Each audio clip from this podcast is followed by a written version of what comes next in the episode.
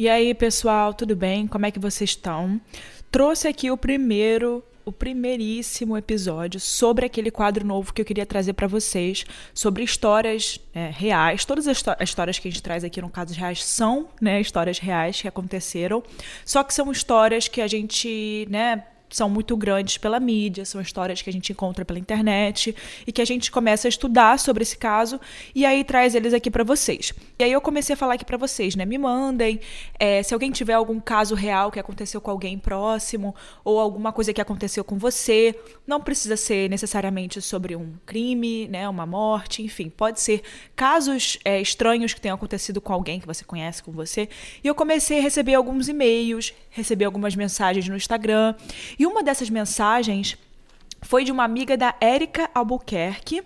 A Érica, minha xará, né? Ela é a mãe da jovem amazonense Alice Vitória. Alice Vitória Oliveira de Albuquerque, na época tinha 15 anos, ela foi assassinada em 2020, em agosto de 2020, com uma facada na nuca, em Rotterdam, na Holanda. O crime foi supostamente cometido pela amiga, a colega da Vitória, né, de 16 anos.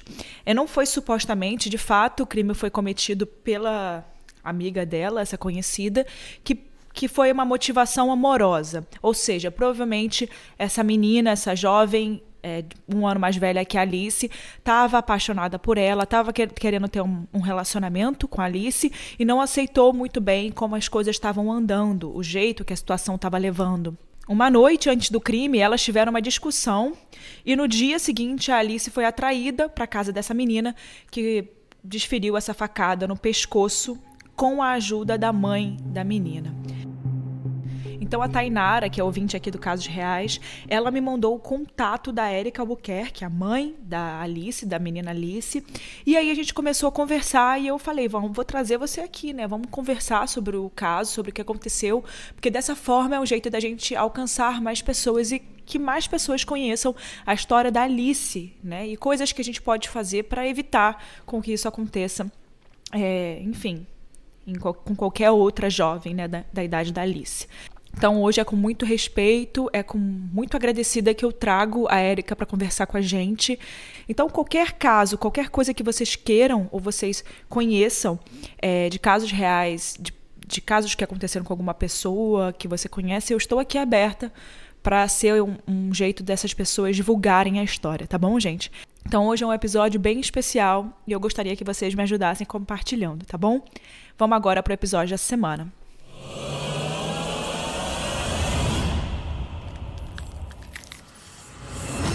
É, Érica, tudo bem? É um prazer estar aqui falando com você. É, eu tenho um carinho imenso pela sua história, por você, eu te acompanho, vejo o que, que você está, né, depois do que aconteceu com vocês duas, como é que está a sua vida hoje. Eu queria entender, desde o início, como tudo aconteceu, assim, como é que chegou ao, ao que chegou, né? Como é que as coisas foram acontecendo. Você consegue me explicar, assim, para quem não conhece a Sim. história? Sim, consigo sim. É, tudo bem, Érica, né, minha xará? Então, é, vou explicar desde o início para todo mundo entender, até muita gente que me pergunta e eu não consigo falar ainda, né, expor a situação por completo, porque é muitas perguntas e isso não, também não me faz muito bem ainda, ficar falando, relembrando todo o tempo a situação que eu passei. Mas a situação começou um ano antes de tudo acontecer, da Alice ser assassinada. Um ano antes, na escola da Alice, começou todo o problema. Ela começou a mudar muito em casa, é, as atitudes, tudo que ela ela procurou, procurava mentir sempre, ah, os amigos mudaram, é, as prioridades dela não eram mais voltar para casa quando terminava a escola, era ficar mais tempo com os amigos. E começou dois anos antes, quando ela trocou de escola. Ela já conhecia a irmã da assassina dela e elas eram amigas. Então a Arânia, né, o nome dela é Arânia, da, da amiga dela, que apresentou a irmã para Alice na escola. Ela era um ano a mais, mais velha, ela estava um ano acima da Alice na escolaridade. Então, elas se conheceram na escola. E a partir dali, nesse momento, a Alice estava também com 14 anos de idade, estava na puberdade, estava descobrindo o seu eu, a sua sexualidade, o que ela queria para a vida dela, né? O que, qual era a sexualidade dela, é, o que, que ela ia ser, o que, que ela ela teve uma decepção amorosa com um namoradinho, aí daí começou tudo isso, com um garoto que queria namorar com ela, mas eu pedi um tempo, né, para ela ficar com a idade certa para namorar, que eu achava ela muito nova, de 13 para 14 anos. Apesar dela ser precoce em tudo, mas para mim ela era ainda muito bebê.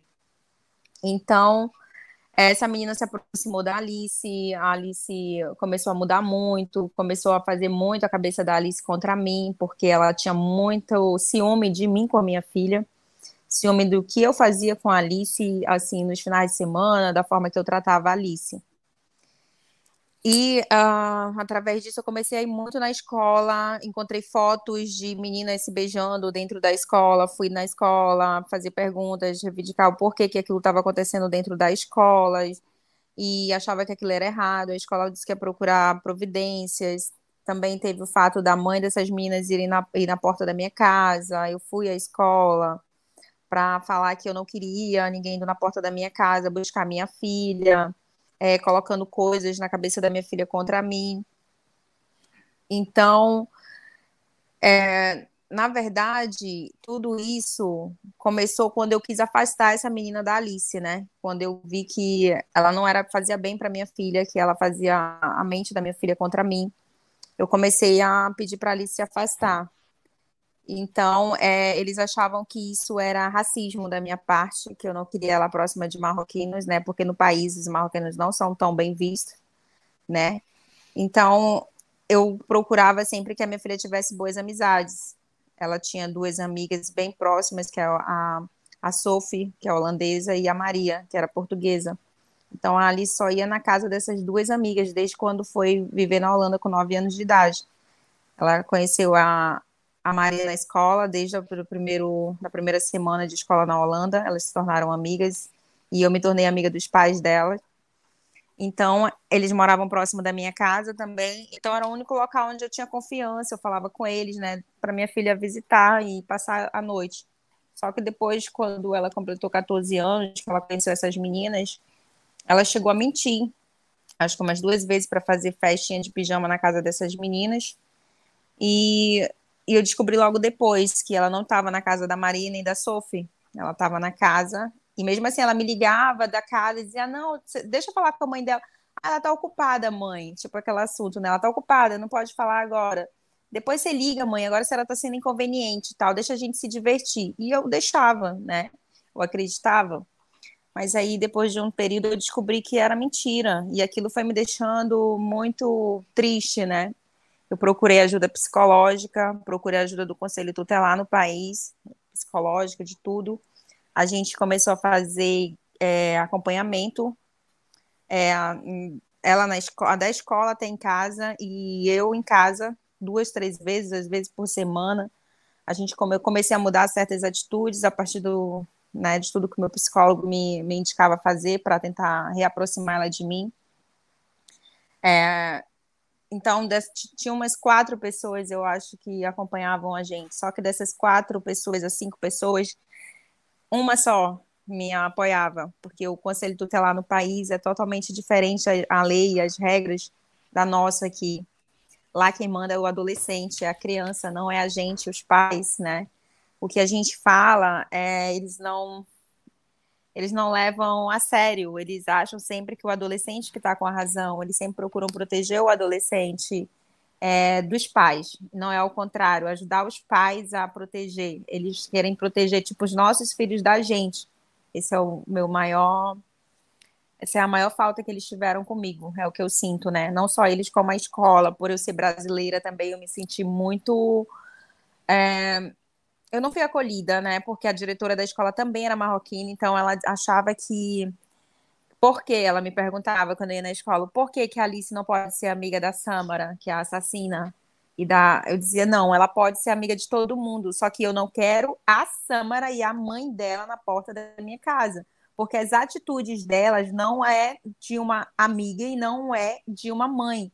Porque uma mãe de verdade, eu como mãe, eu não vou na casa das amigas, não ia, não ia na casa, na porta da casa da, da, da mãe das minhas amigas da minha filha para pedir para elas virem morar comigo. Isso é um absurdo, né? E essa mulher era muito desequilibrada, então eu não gostava das atitudes delas. Então, Acabava essa garota que eles viam só o superficial, né? Eles só viam é, porque a, a questão filha, de assim, na verdade, de... na questão financeira, a minha filha não faltava nada, ela tinha um cartão dela, ela sempre tinha dinheiro e eu não procurava saber o que ela fazia com o dinheiro que era dela, a, a mesada dela. Eu sabia, ela nunca me deu problema com isso, então eu sabia que ela gastava no final de semana com os amigos no lanche. É, nunca procurei estar. Tá, só depois que eu vi que estava acontecendo coisas erradas que eu comecei a verificar. Ela começou a comprar até presente joia para dar de presente para essa família, entendeu? No cartão de amigas minhas. Aí foi daí que a minha amiga me avisou. Ela usa, elas usavam a minha filha, né? Depois eu descobri o porquê, porque elas passavam dificuldade, porque o pai dessa garota estava na prisão por tráfico de droga. E eu não sabia, eu descobri tudo quando a minha filha morreu, na verdade, né? Se eu soubesse que o pai dessa menina já estava na prisão por não, não ser uma pessoa de boa influência, que era uma pessoa visada já no país, eu descobri isso através dos jornais, dos jornalistas do país me, me entrevistando dentro da minha casa quando a minha filha morreu. Foi ali que eu descobri que o pai dela estava na prisão. Depois Se aparecem as coisas, antes, né? Eu... É. é. foram aparecendo, sim. Então, é, eu viajei, né, no período do corona, eu fiquei presa no Brasil, foi um período que, assim, foi mais difícil já no, no final, no período de mês de março para de maio, é, março até junho, eu tive que ficar no Brasil presa, logo no, na primeira quarentena, né, do corona, no início. E nisso ela ficou com o padrasto, o meu irmão, e ela saía muito de casa para casa delas. E quando eu descobria, eu ligava para o conselho tutelado aqui do Brasil. Eu não dormia, eu ficava atrás dela direto e ela não, assim, com o padrasto dela, né, com o Diogo, ela batia de frente e eles deixavam, com o tio também, eles deixavam, porque, tipo, a Alice, ela, ela era, parecia ser muito responsável, então tudo que ela falava, eles acreditavam, eles ah, não, eu tô indo pra casa da Maria, a mamãe tá maluca, ela tá achando que eu tô indo pra outro lugar, mas não é, eu tô na Maria, e não era isso, né, então quando eu pedi, eu já tinha, é, na polícia, eu já, eu fui na polícia umas duas vezes, eu já tinha ido na polícia por conta que eu chegava em casa, saía para aniversário, às vezes ela ficava em casa com o cachorro. Às vezes me dava uma coisa, coisa de mãe, eu acho, no coração. Eu dizia para ela, vou voltar às 10, 11, é. Aí, às vezes, 9 horas, eu tava lá, terminava o jantar, eu dizia, gente, eu vou embora, porque eu não tô me sentindo bem, eu ia embora, né, para casa. Chegava em casa, ela não tava, ela tinha saído. Aí visitar essas pessoas, sabe? Então, quando tudo isso aconteceu, a gente tava, tinha conversado bastante, já já estava fazendo, continuando a terapia, ela já tinha decidido se afastar porque ela já estava vendo que essa menina manipulava ela, ela e a, a, a família dela. Então, através disso, ela estava já só em casa comigo. Ela conversei com ela, ela falou que gostava é, da menina como amiga, que ela não queria nada mais mas que era muito difícil porque ela se preocupava com ela, que ela queria se matar, que ela ligava às vezes dizendo que ia se matar, que ela precisava que a Alice fosse ver ela, essas coisas. Uma pressão psicológica e... nela, né? Uma pressão psicológica muito grande ela fazia com a Alice. Teve uma vez até que eu estava com a minha sobrinha aqui, que, uh, de, férias lá com a gente, no final do ano. Era noite de Natal, dia 24. A gente ia sair para jantar no restaurante de uma amiga para comemorar o Natal. E essa menina ligou, dizendo que ia cortar os pulsos. E aí a Alice começou a ficar nervosa no sofá e eu perguntava: o que está acontecendo, Alice? O que está acontecendo? Uma amiga minha quer se matar. Eu disse: que amiga? Eu perguntava: fala que a gente tem que mandar a polícia lá, tem que mandar uma ambulância. Ela tá sozinha em casa, deixa eu ir lá, deixa eu lá. E ela não falava quem era amiga. Eu dizia: você, eu disse: você não vai. Primeiro que eu já fiquei estressada, eu falei: você não é médica, você não é psicóloga, essa menina precisa de ajuda. Me dá o um endereço, o telefone que eu vou mandar a ajuda que ela precisa. Você não vai ajudar em nada. Você não vai para casa de alguém que está com esse problema agora de querer tirar a vida própria, porque, sei lá, eu até falei assim, ela pode depois querer levar você junto com ela. E isso não é bom. Aí ela, a minha sobrinha conversou com ela, que é um pouco mais velha, Ana Paula. Aí ela já ficou com raiva da gente, ela passou o Natal emburrada. O nosso último Natal foi assim. Ela foi jantar, a gente jantou tudo, mas ela estava chateada porque ela queria salvar essa amiga, que era já a Samara fazendo o terror psicológico com ela. E eu Sim. não deixei. Foi dali que a Samara ficou com mais raiva ainda de mim. né? E depois a gente teve, eu peguei o telefone dela, porque o telefone da Alice iCloud que ela usava era o meu. Através disso, eu descobri o número dessa menina.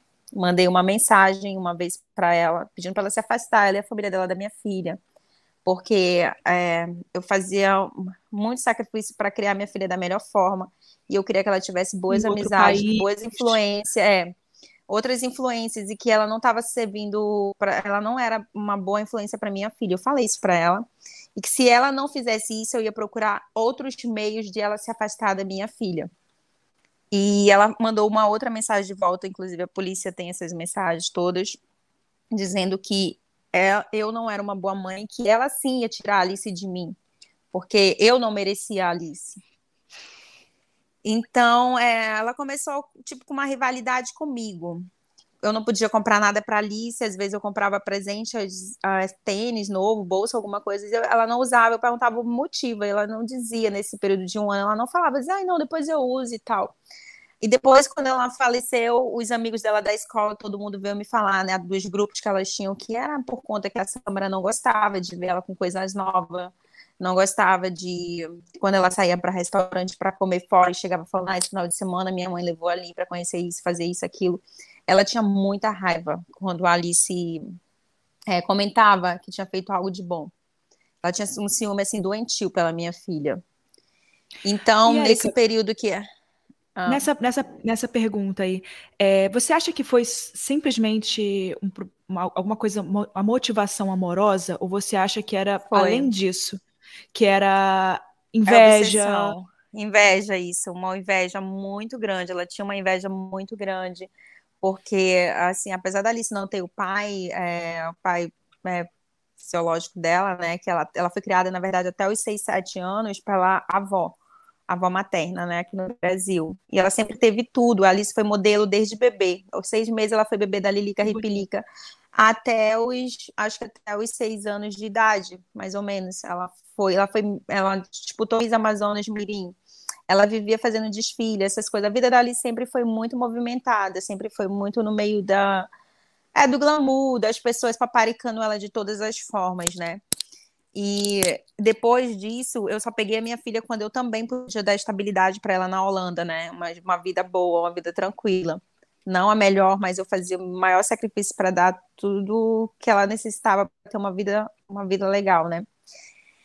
Então, é, a Alice, logo com 13 anos, ela já tinha conta dela, já colocava o dinheiro dela separado, eu não era de mexer no dinheiro que ela ganhava do governo, essas coisas, nada. Ela gastava com ela mesmo, com, com as coisas que ela queria, e eu acho que essas minas já tinham uma outra diferença de realidade, né?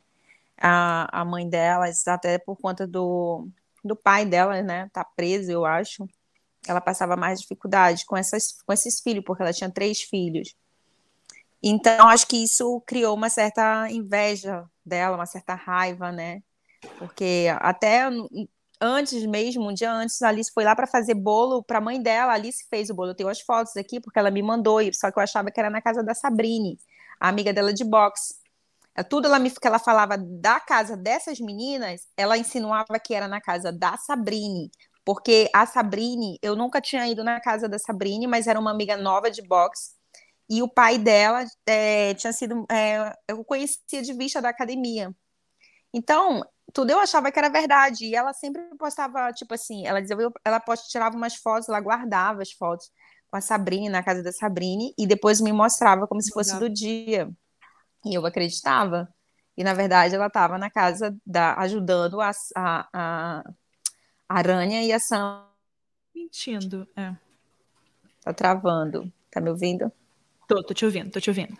Porque começou a parte de, né, eu acho que elas passavam, assim, certas dificuldades, e a minha filha ajudava, porque ela tinha um coração muito bom foi isso que alguns amigos dela mesmo me falavam, né? Me falaram, né? Que conviviam também, porque um dos melhores amigos dela, filho de brasileira também, o Danilo, ele me contou, ele namorou com a irmã dela, que era amiga dela, a Aranha, e ele me falava que eles iam para lá, compravam pipoca, faziam cineminha na sala, é, tudo isso, e sempre a Alice sempre fazia de tudo para agradar elas. Tudo, tudo, tudo mesmo. Assim, comprava tudo, inventava os cineminhas, iam para o centro da, da cidade para o cinema ou fazer lanche. E a minha filha sempre né? Foi aquela de dizer, ah, vocês não têm, eu vou fazer, entendeu? Eu vou pagar e tal. Então ela usava muito a minha filha também para isso. Isso daí, aí eu cheguei a encontrar joias que eu comprei para minha filha, que eu comprei para ela. Eu cheguei a encontrar depois iguais que ela devolveu, né, quando ela, iguais que ela ali se mandou fazer para ela também. Para terem a mesma era, joia, né? A mesma me coisa. Conta uma coisa, Érica. Eu queria te pedir uma, uma coisa entre parênteses aqui. Me conta quem era a Alice. Quem era a Alice naquela idade? Alice? Ah, ela era uma menina que estava se descobrindo. Ela era muito alegre, muito brincalhona. Ela vivia me fazendo palhaçadas, dançando direto dentro de casa. Ela já acordava dançando, colocando música. Ia para o chuveiro tomar banho, passava uma hora ouvindo música e dançando. Eu tinha às vezes que eu precisava bater na porta para ela sair do banheiro, porque ela passava muitas horas no banheiro, muito vaidosa. Ela parou de se arrumar também por conta que essa menina não gostava que ela se arrumasse. Ela tinha os cabelos lindos, longos. Essa menina fez ela cortar o cabelo no ombro. E eu não entendia o motivo. E depois que eu vim entender tudo isso, é... a Alice era muito amiga, muito carinhosa com criança. Ela sempre era a primeira em tudo. Ela fazia por ano, tinha dois, três cursos na escola, ela sempre se colocava em quatro, cinco para fazer. Ela foi campeã de natação com três anos de idade, infantil. Ela foi campeã de basquete. Ela estava atual, atualmente, antes de ir embora, ela estava no boxe. Ela jogava futebol. Ela cozinhava muito bem, muito bem. Fazia um bolo divinamente. Tinha a mão da avó dela que falava para cozinhar, uma coisa assim que para fazer doce, uma coisa que eu não sei fazer direito é doce. A gente gostava de cozinhar juntas. Três vezes por semana a gente a gente ia para cozinha cozinhar em casa. Sempre me ajudava pôr a mesa, fazer salada. Chamava as amigas dela para ensinar o que eu ensinava para ela. Ela era uma menina assim, enviada de Deus na minha vida, mesmo que foi por um período curto, mas me trouxe muita, muita, muita alegria. Não só para mim, eu acho, como para todo mundo que chegou a conviver com a Alice. Eu acho que não existe pessoas que a minha filha tenha feito mal ou tenha magoado, porque ela era.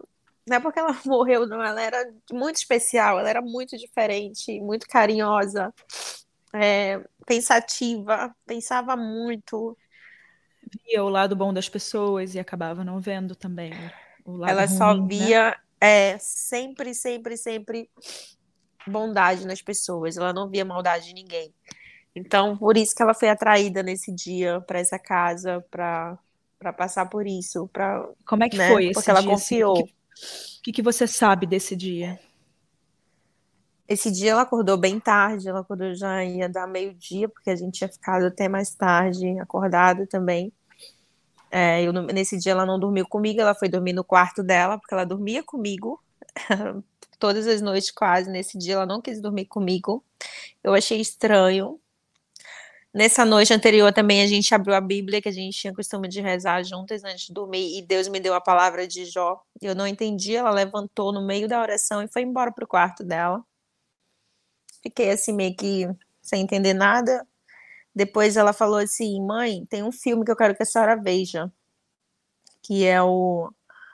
É um filme que eu não tô lembrando agora o nome, que eu ainda não consegui ver. Que eu sei que é um pai que perde a filha, né? E depois ele. Eu não lembro o nome agora do filme. Mas eu nunca vi esse filme porque é muito forte, todo mundo fala. Fala de um pai que não aceita a filha ter ido embora tão nova, ter morrido. Nossa. E eu fui ver outra coisa e no outro dia ela acordou, já ia dar meio-dia. Aí ela sentou no sofá, ficou olhando para o quintal da casa, para o céu. Um bom tempo eu sentei na mesa, estava no celular falando com a minha mãe. Aí eu olhei para ela e falei assim, filha, porque no dia anterior ela tinha ido fazer esse bolo, né? Tá muito quente, eu falei, tá muito sol. Você não quer passar no supermercado e para mamãe comprar salmão? e vai fazer alguma coisa com tuas amigas ali. Se você tem que viver, eu falei dessa forma, porque você não pode ficar dentro de casa, tá verão, vai aproveitar, daqui a pouco vem o frio e você não vai poder sair. Aí ela, ah, tá, então eu vou ligar para Sabrine para ver o que elas estão fazendo e vou lá. Eu disse: é, aproveita e traz o bolo para a mamãe que você fez, né? Porque ela tinha mandado foto do bolo de chocolate que ela tinha feito, tudo, com carinha de sorriso e tudo, que era, na verdade, pra, era aniversário da mãe da menina, e ela tinha feito para a menina, para comemorar o aniversário da mãe. E eu não sabia. Ela disse: tá, tô indo. Ela foi, tomou um banho demorado, fez vários caixinhos no cabelo, veio até mim para escolher a roupa dela. Eu escolhi a roupa que ela sempre me perguntava: vou com essa blusa, vou com essa calça, será que eu ponho isso? Ela sempre fazia isso. Se perfumou toda, me deu um abraço, um cheiro no pescoço falou: oxe, bem apertado mesmo. E saiu pela porta. E quando ela saiu, eu até falei, pensei assim: eu sempre tinha essa mania de falar, né, que Deus leve e traga de volta você em paz. Eu pensei isso em pensamento. Ela foi no supermercado antes, né? Pegou o salmão, pediu para mim fazer sashimi para ela, porque ela amava comida japonesa. E nas mensagens tem até uma mensagem que ela falou assim: "Mãe, faz sashimi para mim, porque já vai fazer um ano que a senhora não faz sashimi em casa". Tenho essas mensagens aqui toda a nossa conversa. Aí falei: "Tá, vou fazer. Me avisa meia hora antes de você chegar em casa". Isso era oito da noite, tava muito sol ainda, que fica sol na Holanda até as 10 da noite no verão. E aí eu mandei, ela mandou mensagem novamente às 8 da noite, 8 e 10 da noite, acho que foi a última mensagem, falando que não, que talvez ela não ia jantar em casa, porque ela ia pedir alguma coisa lá mesmo para ela e as amigas. E eu disse, tudo bem. Só não demora, porque já vai estar tá ficando tarde, eu não quero que você chegue tarde em casa. E daí ela começou a não me responder mais, e eu mandando mensagem, mandando mensagem, mandando mensagem. Teve uma hora que eu mandei mensagem já irritada, falando que ela estava voltando a mentir, que aquilo não era legal, me deixando nervosa e não respondia. Eu liguei para uma amiga, para Andréia, é como se fosse uma mãe, ela é a mãe de um amigo dela também. Falei, Andréia, eu vou ter que ligar para a polícia porque ela sumiu. Isso já era dez e pouco da noite, dez e meia. Aí a Andréia pegou e falou assim: Érica, ali está na adolescência, dá um tempo para ela. É, não chama a polícia, não, ela vai ficar constrangida, espera, não sei o quê. Aí foi, esperei até 11 e meia. Foi quando a polícia chegou na porta da minha casa já quando notícia que a minha filha tinha sido morta, tinha sido assassinada. Chegaram com a notícia, né? E aí todo mundo no dia, eu fiquei muito desesperada, muito. Eu passei 13 dias assim que não sei como foi que passei. Eu passei aqueles dias de de medicamento, todos os dias indo visitar o corpo da minha filha. Para mim, assim, foi os piores dias da minha vida. Teve outros que vieram logo seguida, mas esses daí eu não desejo para nenhuma outra mãe, para ninguém. Vendo no jornal, eu não sabia quem era essa amiga de rosto assim, eu não lembrava dela, nunca eu tinha visto ela. Foi nos 15 anos da minha filha, que ela era aquela garota que eu não gostei do olhar dela, por conta de a gente estava muito emocionado, fazendo declarações para Alice, ela olhava com muita raiva, tipo. E aí eu vi que desde ali, né? Sei lá, coisa de mãe. Eu, eu já Sentiu. senti, já sabia. Sentiu. É, e que conta... aquela menina não era normal, né? E me conta o julgamento, né? Porque é, tudo isso aconteceu e aí vocês, vocês tiveram todo aquele problema de querer levar, né, a Alice para Manaus para poder fazer um velório bonito, enfim, tudo que vocês poderiam dar de melhor para ela. Sim. E teve todo o problema aí, as, é, as redes é, Na verdade, tentaram... no país o certo é cremar, né? É, na verdade, eles queriam cremar o corpo da minha filha e né, minha mãe pediu uh, que queria ver a Alice pela última vez, todo mundo, né? Os avós dela no Brasil, todo mundo queria vê-la, e então eu decidi que eu queria trazer o corpo da minha filha para para Manaus, para fazer o enterro dela em Manaus. Só que o Itamaraty ia demorar até três meses para liberar o corpo, né, para fazer esse translado. E particular custava mais ou menos em torno de 30, quase 30, de 20 a 30 mil euros até São Paulo. Então eu não tinha esse valor nossa. e eu estava muito desnorteada. Eu não sabia. Eu sei que foram pessoas, amigos próximos que fizeram tudo isso. Que fizeram a vaquinha, que lançaram a vaquinha, que arrecadaram, que me ajudaram em tudo. Eu não tive condições de nada de nada, completamente nada. Até São Paulo, o, a população brasileira e holandesa, né, que me ajudou fazendo essas doações, e de lá até Manaus, foram prefeitos de Manaus e do município que eu nasci, Anori, que ajudaram em tudo, os, todos os custos. Eu não tive custos de nada, na verdade, eu recebi ajuda até que eu nem queria receber, mas eu recebi. É, todo mundo me acolheu muito, muito mesmo, de braços abertos. O meu. Não assim nesse sentido, né? Muitos holandeses, brasileiros, pessoas de outras culturas também, e o meu e o meu estado também, o Amazonas, a minha família. Eles fizeram é, é, caminhadas, né? Fizeram manifestações na frente, na frente do teatro. Eu não vi muito, não, não me recordo muito de muitas coisas, porque para mim aquele momento assim eu estava muito, muito anestesiada com tudo. É, foram 13 dias horríveis. Estava em outra dimensão completamente. Eu estava todo o tempo querendo é, respostas, né? Do universo, de algum lugar, sobre o porquê de tudo que eu estava passando, que eu estou passando ainda até hoje. Traumatizada. E porque a minha filha, né, tão nova, tão cheia de vida, tão alegre, tão cheia, com um futuro imenso pela frente, entendeu? É, fiquei muito é, fora de mim por um longo período. Até hoje, eu ainda às vezes me pego voltando na depressão, mas eu tento né? Ser forte e luto contra ela todos os dias da minha vida. Com certeza. É. E é o que a Alice ia gostar, Alice né? me faz muita que... falta em tudo na minha vida. Todos os sentidos, todos os dias, para tudo. Me conta um pouquinho, depois a gente sai dessas partes, né, muito ruins para você. Ela era muito presente lembrar. em tudo na minha vida. Me conta um pouquinho como é que foi o julgamento. O julgamento aconteceu quanto tempo depois que, o, julgamento é o julgamento aconteceu oito meses depois, né? Nove meses depois de tudo. É, a lei maior do país é no, dois anos, né? Para um menor que mata outro. e a lei do país é muito, né? Muito, muito difícil de aceitar, porque são dois anos só. A pena máxima é de dois anos para um menor que mata outro e depois vem a TBS, que é o manicômio, né? Que dependendo do, do laudo psicológico da pessoa, eles decidem se essa pessoa vai ou não para o manicômio com um tempo indeterminado. É, talvez ela fique lá por até a maioridade, ou talvez até por muitos mais, muitos anos mais. Eu penso que não vai ficar por muitos anos, porque agora, dia 4 de fevereiro, ela já foi transferida para a TBS, para o manicômio. E eu estou muito revoltada com tudo isso. Para mim, todos os dias é muito difícil de entender, de aceitar tudo isso. Eu fui acolhida pela melhor advogada do país, ela defendeu né, os meus direitos, os direitos né, a lei, né, que ela achava justa, ela, foi, ela conseguiu a pena máxima, que foi o, um ano e nove meses, né, só, na verdade, não foram nem Absurdo. os dois anos, mas dali já fazia parte da máxima. E depois ela, né, vai, foi para a TBS, que ela já está lá desde fevereiro. Para mim é bem difícil. Que é eu penso que essa menina vai sair de lá e vai fazer com outra pessoa.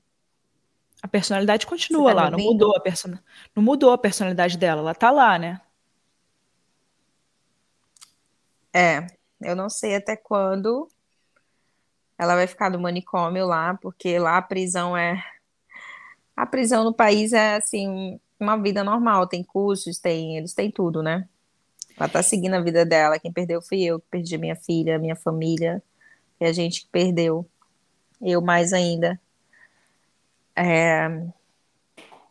E me diz uma eu coisa. Eu espero que Deus faça justiça, né? Eu tô esperando na justiça de Deus, porque eu vi muita maldade nessa garota. Eu entrei no julgamento, eu olhei nos olhos dela, dos pais dela. Eu falei que eles iam acabar no inferno, porque o mal por si se destrói, né? E ela fez mal para um anjo, uma pessoa que era muito maravilhosa, e ela em nenhum momento pediu perdão. Não se arrepende, ela continua mentindo, sempre. É, e quando vocês, quando você falou isso, qual foi a reação dela? Ela teve alguma reação? Nenhuma reação. Ela só me olhou bem dentro dos meus olhos e eu olhei bem dentro dos olhos dela, em seguida da mãe e do pai dela, que já tinha saído da prisão e participou do julgamento. E você ficou com algum ressentimento do país? É, você se sente bem estando Sim. lá? Eu me sinto bem em estar no país, mas eu me sinto. Eu sinto que a lei do país. É, não, por isso que as prisões no país estão vazias, eles não têm uma lei rígida. Então, eu acho que isso vai, isso está acontecendo depois que aconteceu com a Alice, vem acontecendo frequentemente com adolescentes, uns matando os outros através de facada, através de tiro, é, marcando encontro em parques, em, entendeu? Isso vem acontecendo bastante. Existe muitos, existe grupos de pais que eu não participo, né? Eu saí disso porque para mim não estava dando, não estava sendo bem bom para o meu psicológico ainda. Eu não tinha força suficiente e ainda acho que eu preciso é, ter mais força para poder fazer esse tipo de manifestações. É, Existem esses grupos que vão brigar, que brigam, que vão para frente do, do, Ministério Público, para frente do, da prefeitura em Amsterdã, pedindo para a lei mudar. Eu pretendo participar no futuro disso para ver se eu consigo ajudá-los, que essa lei mude, né? Que eles paguem. Eu sei que não vai ser a assassina da minha filha. Mas pode ser que no futuro, né, isso venha a acontecer com outras pessoas, que Deus o livre, eu não espero que isso aconteça jamais, mas que exista uma lei, né, e um julgamento mais rígido e que essas pessoas paguem mais severamente por, pelo mal que fazem. Porque a minha filha, a assassina da minha filha, não vai pagar. Eu tenho certeza disso. Na justiça holandesa, ela não vai pagar. Mas na justiça divina, ela vai pagar porque eu acredito muito, muito, muito no espiritismo. Então, esse karma, eu tenho certeza que ela vai levar para o resto da de, nessa vida e talvez até em outras vidas próximas. Com certeza. É, eu tenho a minha esperança é essa somente. Eu já eu continuo lutando comigo mesmo para aceitar esse julgamento, essa decisão, entendeu? O veredito final que para mim é, um, é nada, e também agora em fevereiro, né, que ela já saiu, eu fico imaginando que essa garota já saiu de lá. Ela fez isso com a minha filha, ela vai fazer com outras pessoas. Porque foi provado que ela é uma psicopata, que ela mente ela mente. E não sente. Não ela tem empatia não pelo sente, outro. Ela não tem empatia, ela mente assim de uma forma doentia. Ela e a mãe e o pai, toda a família dela por conta que foram colocadas escutas na casa dela, no carro da mãe dela, na cela dela presa, e ela falou com frieza, e a mãe ensinando ela a mentir o tempo todo, a acusar a minha filha, apesar de tudo que a minha filha fez por elas, porque os amigos mesmo falam, falam que a minha filha chegou a ajudar elas várias vezes, entendeu? Que elas estavam passando dificuldade. Com certeza, né? Então, Pelas coisas que você descobriu depois, que você é, descobri sim, muita coisa, muita coisa. A madrinha dela chegou a, a me falar que ela estava manipulando a minha filha, que a minha filha tinha comprado joia no cartão. Eu pedi para devolver a joia, não chegou a entregar porque eu pedi para devolver. E foi dali que eu comecei, a madrinha dela começou a Joyce lá de Amsterdã, né, a madrinha de lá, que ali tinha de coração, tinha três madrinhas de coração, né, que ela confiava muito e se abria muito, conversava. Então ela aconselhou ela a se afastar. E foi dali que a Alice começou a se afastar e ver que essa menina estava fazendo mal para ela, né? Tava manipulando os sentimentos dela, o psicológico dela.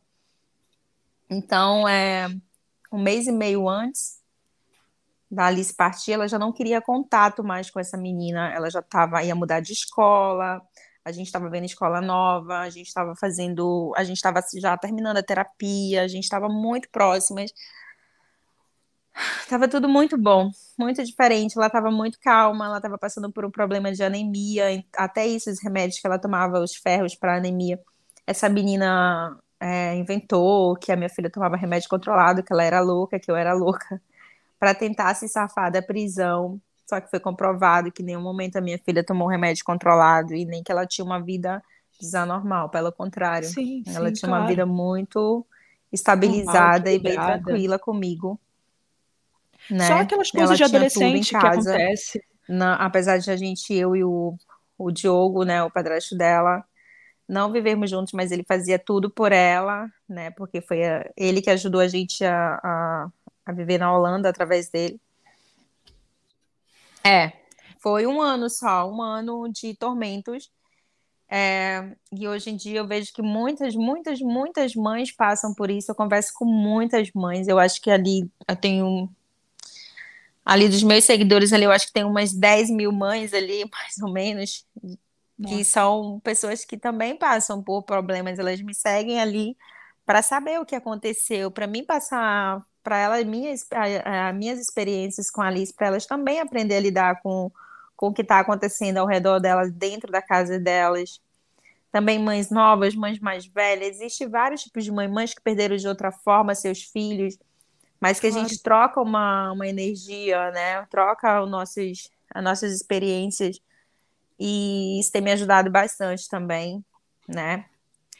E Essa Érica, é a minha primeira entrevista que eu dou, que eu abro o meu coração, como eu já comentei com você.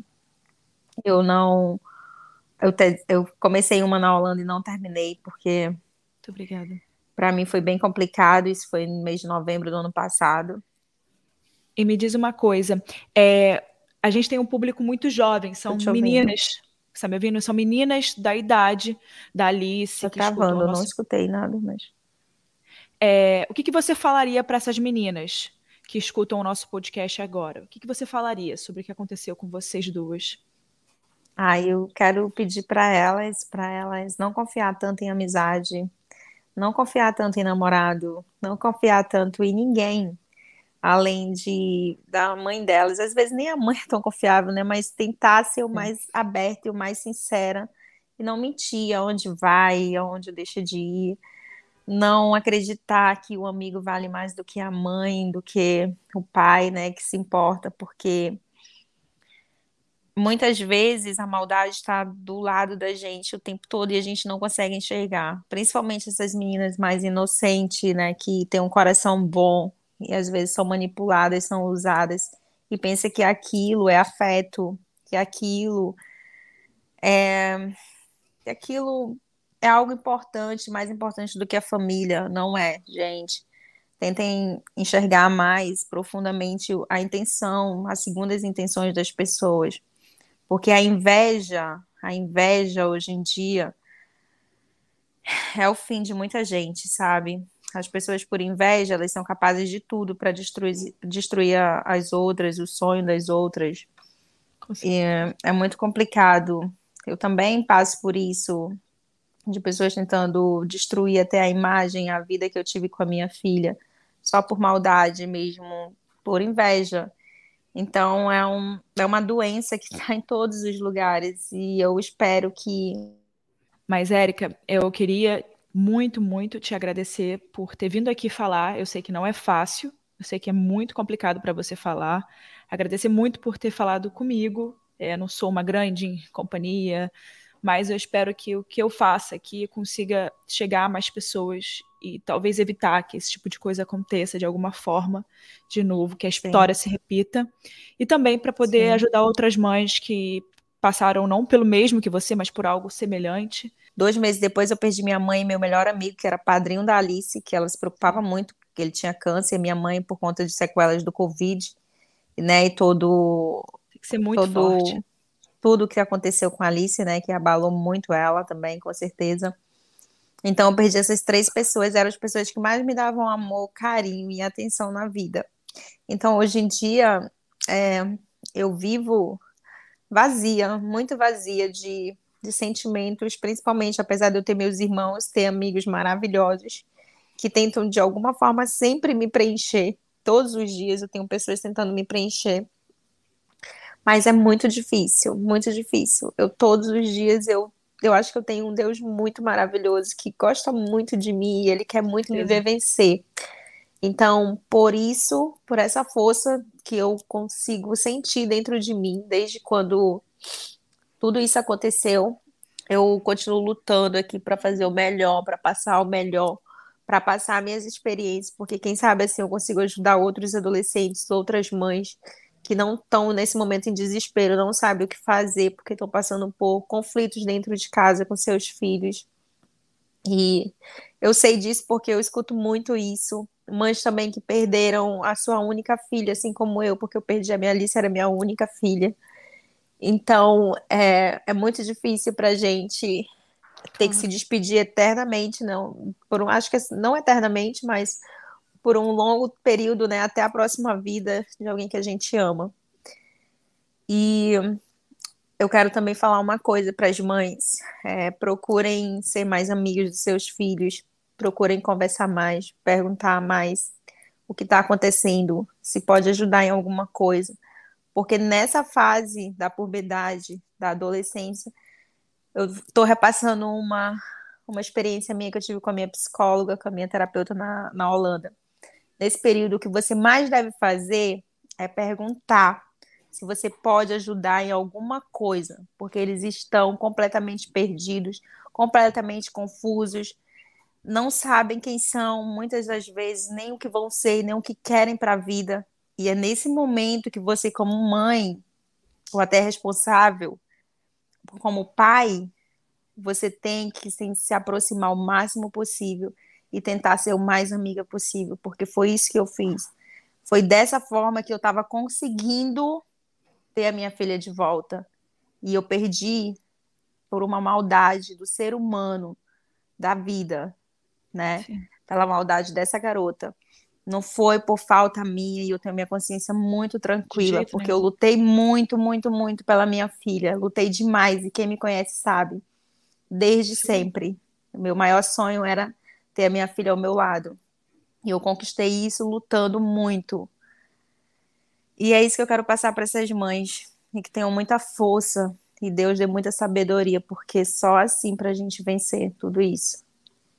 Eu queria né, agradecer muito todo mundo que está escutando aqui também. É, e ajudem a compartilhar esse caso, porque eu acho que quanto mais pessoas souberem dessa história, mais a, a, a missão né, da Alice e de tudo o que aconteceu é, pode ajudar outras pessoas. É, muito obrigada, Érica, por ter falado comigo. Obrigada. Muito, muito obrigada. não tenho palavras para agradecer, porque, de fato, é, eu sou um, um, não sou uma grande empresa de comunicação e isso significa muito. Mas é uma tá. pessoa maravilhosa, com certeza. Foram os anjos que me, me trouxeram você até mim para me fazer começar a seguir um longo caminho que ainda vem pela frente, porque isso é só o início. Porque eu não estou aqui, como eu falei, nesse mundo por um acaso. Deus tem um propósito, e se o meu propósito for ajudar outras pessoas, outras mães, outros adolescentes, eu quero ser usada para isso, eu quero que Deus me use para isso. E eu tenho certeza, eu sinto isso, que é a partir de agora que eu tenho que começar. Né? E qual é o instituto? E eu só tenho gratidão. Que você quer. O instituto que eu quero criar futuramente, se Deus me abençoar, e eu espero que sim, é o Instituto Alice Victoria, com o nome da minha filha, no interior do Amazonas, vai ser lá em Anori, onde eu nasci, porque lá é uma cidade muito carente de, de recursos, né, para crianças e adolescentes. E eu quero muito criar esse abrigo para acolher crianças e adolescentes no fase, na fase de transação, tipo, que são acolhidas de, de, do ambiente familiar que não é correto, que é que passam por por espancamento, por aliciamento, que passam por certas dificuldades que lá não tem abrigo, então eles não têm onde colocar essas crianças e normalmente eles entregam para outras famílias. E eu acho que o certo é as crianças e até as famílias passar por um psicossocial antes de claro. acolher ou pegar qualquer criança. Então, acho que por o meu interior, lá onde eu nasci, ser carente disso, é o meu objetivo, criar uma instituição para acolher essas crianças. Lógico que não sozinha, né? Com a ajuda do município, que eu espero que me apoie nessa futuramente. E é isso. Eu estou é começando, é, tô indo de passo a passo para chegar lá. Se Deus quiser, tudo vai dar certo. E como eu disse, estamos torcendo por você. Qualquer coisa que você precisar, estamos aqui, tá bom? Obrigada. Muito, muito obrigada por ter falado comigo. Obrigada, um beijo. Fiquem com Deus, gente. Tenham tá? um bom dia. Gratidão, bom Deus. dia. Beijo, Érica. Tchau. E esse caso de hoje me lembra muito o caso da Skylar Nees, é, que foi também uma menina que foi assassinada pelas duas amigas de colégio dela. E, enfim, no caso da Skylar Nees, claro, tem suas é, diferenças, mas isso me, me, me, lembrou muito o caso da Skylar Nees. Eu quero saber muito o que vocês acharam é, dessa história. Eu vou botar aqui embaixo um jeito de vocês conseguirem me responder. Me manda no direct também o que, que vocês acharam. É, o Instagram da Erika tá aqui na descrição, então se vocês quiserem mandar uma mensagem para ela, se vocês quiserem falar o que, que vocês sentiram, é só também é, mandar lá. E claro, não se esqueçam, se estiverem escutando esse episódio, me marquem, arroba Erica com K, Mirandas, com S no final, E também tem o Instagram da Érica Albuquerque, que é Érica com C underline Albuque, sem o Kerk, sabe? Só o A-L-B-U-Q. E aí vocês podem compartilhar aí que, que ela também é, vai estar tá vendo, quem está assistindo, quem está escutando. E é isso, gente. Muito obrigada por terem escutado o episódio de hoje.